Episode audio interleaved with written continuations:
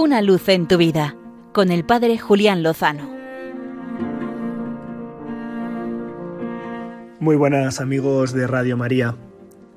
Ayer, domingo 4 de diciembre, arrancó el centenario del nacimiento de Fernando Rielo Pardal, fundador del Instituto ID de Cristo Redentor, más conocidos como las misioneras y misioneros identes. Es posible que muchos de nuestros oyentes hayan oído hablar alguna vez de esta institución católica y muchos otros tal vez no, porque en el jardín de la iglesia hay multitud de flores de distintos olores y estilos que dan una belleza singular a la esposa de Cristo. He tenido la oportunidad de conocer esta institución a través de algunas de sus misioneras primero y después misioneros y es verdaderamente hermoso ver cómo el Señor, por medio del Espíritu en la Iglesia, derrama carismas, es decir, dones al servicio de la humanidad. En este caso, con una beta especialmente mística, un camino de conocimiento de Dios y de conocimiento personal del hombre como ser espiritual. Esto es lo que descubrió Fernando Rielo siendo muy joven.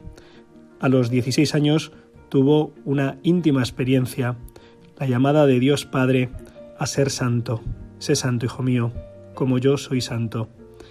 Él mismo relataba, y yo le prometí que siempre me habría de arrepentir de todo aquello que le desagradara y que me pasaría toda mi existencia buscando su voluntad. Y comencé a anhelar que en el corazón de todos los hombres entrara esta palabra del Padre. Esta pasión por Cristo le llevó en esa misma época, apenas con 16 años, a elaborar una oración muy querida por sus hijos e hijas identes, que dice así, Te prometo, Señor, vivir y transmitir el Evangelio con el sacrificio de mi vida y de mi fama, fiel al mayor testimonio de amor, morir por ti. En su deseo de buscar la voluntad del Señor, ingresó en la congregación del Santísimo Redentor apenas con 23 años, pero después de cursar sus estudios filosóficos y teológicos, la providencia le condujo por otros caminos. Se reincorporó al mundo laboral en espera de nuevos signos de la voluntad divina. Fue destinado como funcionario del Estado a Santa Cruz de Tenerife, a las Islas Canarias, y precisamente fue allí cuando un 29 de junio de 1959 nació el instituto por él fundado. A esta fundación religiosa seguirían otras de, en el mundo de la cultura y del arte. A esta institución se debe tanto un famoso premio de poesía mística como también otro de música sacra, del que seguramente hayan tenido noticia.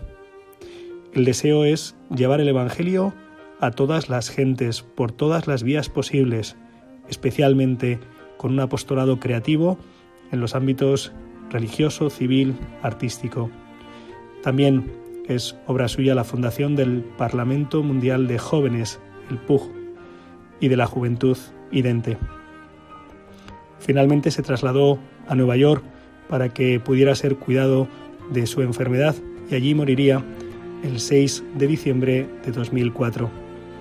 El próximo año, el año 2023, se cumplen 100 años del nacimiento de Fernando Rielo, cuyos restos reposan en la capilla de Nuestra Señora del Rosario, en la cripta de la Catedral de la Almudena.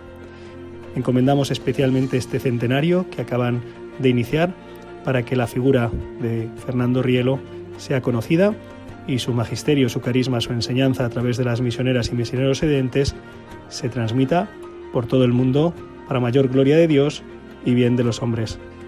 Y no olviden que con el Señor, seguro, lo mejor está por llegar. Una luz en tu vida, con el Padre Julián Lozano.